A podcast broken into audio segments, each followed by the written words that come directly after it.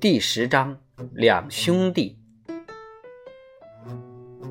熙宁四年七月，苏东坡携眷离京，往富有湖山之美的杭州上任。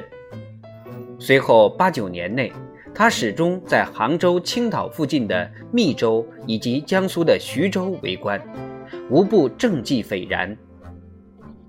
这一段时期，他作诗甚多，所写的诗词很美，或感伤，或诙谐，或愤怒，以天真快活的心情，几乎赤子般的狂放不羁，将心中之所感尽情歌唱出来。可是，这样忧虑愤怒的诗歌触怒了全要，终于给他招惹了灾祸。他的弟弟子由这时在陈州，也就是淮阳，充任教授，淡泊自甘。陈州位于国都东南七八十里，正在苏东坡赴任的行程之中。他利用机会在弟弟家住了七十几天，以后几年也常到他家盘桓小住。苏东坡的儿子已经十二岁，还有一个婴儿才一岁。但是他弟弟则儿女很多，沉默寡言的苏子由一声不响，只顾生儿育女，直到最后生了三个儿子，七个女儿，都是苏东坡帮助婚配的。苏东坡欣然接受弟弟的请求，与他们共度中秋后才走。子由很穷，住的房子又小又矮。东坡常常对弟弟的高大取笑，他写了两句：“时常低头诵经时，忽然欠身乌打头。”他的老朋友，那位隐退的国家元老张方平，也和他在一个城里住，大家常酒饭相聚。张方平饮酒甚豪，他的酒量是一百杯。据苏东坡说，他自己的酒量则小得多，但是他说他并不以自己酒量小而戒酒。欧阳修也是海量，但是张方平却胜过他，因为张方平开始喝酒时，他不向客人说他们要喝多少杯，而是多少天。苏东坡说：“对你们海量的人，我并不羡慕。”我喝完一杯就醉，不是和你们一样得其所哉吗？那几个月，兄弟二人和家人悠闲团聚，共度时光。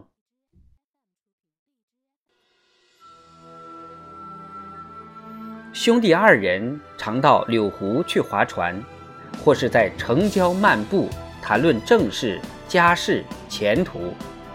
一天。二人正在讨论国家情势，子由向哥哥进了忠言。苏东坡的一个短处就是老向客人谈论自己的心思，写文章也是发挥自己的见解。当时不是什么好年月，子由对哥哥太了解。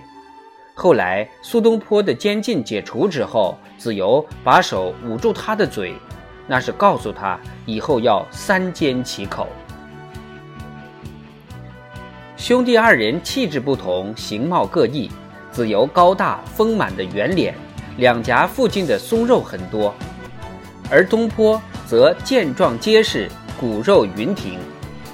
由他的画像，我们不难判断，他大概是五尺七八寸身高，脸大，颧骨高，前额高大，眼睛很长而闪闪发光，下巴端正，胡须长。而末端尖细，最能透露他特性的就是他那敏感活动、强而有力的嘴唇。他的脸色红润，热情洋溢，会由欢天喜地的表情一变而成抑郁沉思的幻想状。苏东坡对他弟弟说：“我知道，我一向出言不慎，我一发现什么事情不对。”就像在饭里找到了苍蝇一样，非要唾弃不可。弟弟说：“但是你要了解你说话的对方，有人你可以推心置腹，有的不可以。”苏东坡点头说：“这就是我之短。也许我生来就是太相信人，不管我是跟谁说话，我都是畅所欲言。他告诉弟弟，他送出上神宗皇帝书之后，真怕有生命之险。他有一个朋友，也为他担心，那个朋友就是曹端言，正好去看他。曹端言和他同科考中，正如今之同年毕业的同学一样。苏东坡说：“但是我告诉曹端言说。”我曾殿试高中，多少高官显宦立刻把我看作朋友。皇帝已然接受我的忠言，我不坦诚进谏，舍我其谁？我告诉曹端言，我真正怕的是会因此而被杀害。他一言不发，面色极其严肃。于是我又对他说：“没关系，皇帝若想杀我，我死而不愿。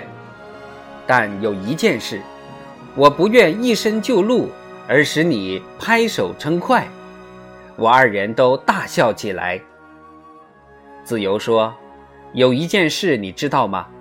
你留意过没有？一日空闲长似两日，所以人若一生七十年都在空闲中过，他实际上等于活了一百四十岁。这是求长寿最容易的办法。”兄弟二人在政治上虽然看法相似，而且也立场相同，二人个性则迥然相异。子由沉稳实际、拘谨寡言，而东坡则轻快开阔、好辩天真、不计后果。在朋友同僚的心目中，子由为人可靠，而东坡直言无隐、玩笑戏谑，则使人害怕。在亲密朋友之间，东坡谈笑风生，夹杂惊人的双关语。天下拘谨实际的人听他说话，都觉得他随时可以吐露真理，仿佛不论何事，只要是真，便值得说出口来。此外，不知还有什么禁忌。在文学风格上也有一种差异，就犹如亨利·詹姆斯和威廉·詹姆斯。东坡像威廉，子由像亨利。由各自的才气上看，威廉原应当写小说，而亨利应当写心理与哲学性的论文。可是威廉·詹姆斯却把他的才华和诙谐注入了通常干燥无味的心理学和哲学教科书。而亨利·詹姆斯则在小说的天地中注入了他人性的思想和观察这样充实的内容，这对世界的文化反倒有益而无损。子由没有哥哥才气的一半，但是他的文章内容充实，具有深度，使他在这一类文章之内足称大家。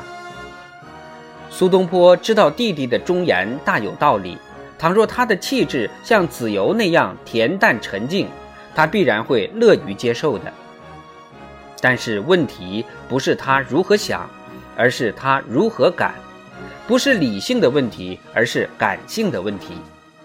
我们论到苏东坡，就不能避免“气”这个字，因为每个文学批评家一总括苏东坡的个性，必须用孟子所说的这个“气”字。气是普通字，是空气，是气体，是大气，是精神，是力量，是运动，是闷在心里的恼怒。在孟子里，气是哲学的概念，类似帕格森所说的生气勃勃，是人格上的元气。使伟人和匹夫显然不同的，往往是精力元气上的差异。在孟子的哲学中，气是伟大的道德动力，更简单说，就是人求善、求正义的高贵精神。这种精神人人皆有，是与生俱来的。人在世界上生活下去，这个气可因得其陶冶营养而增长强大，亦可因消减而衰弱。以苏东坡的情况而言，其意义正同于伟大的精神。一个人高升到无极限的精神，至大至刚，激烈冲动，因其本身充沛的原力，必要发之于外而不可抑制。佩服苏东坡的人和批评苏东坡的人，就常说到他这种至大至刚之气。孟子在自己本身察觉到有此力量，这种力量若辅以正义真理，便在天地之间无所畏惧。孟子的一个弟子问：“敢问何谓浩然之气？”孟子回答道：“难言也。其为气也，至大至刚，以直养而无害，则塞于天地之间。其为气也，配义与道，无事馁也。使极意所生者，非一习而取之也。行有不切于心。”则馁矣。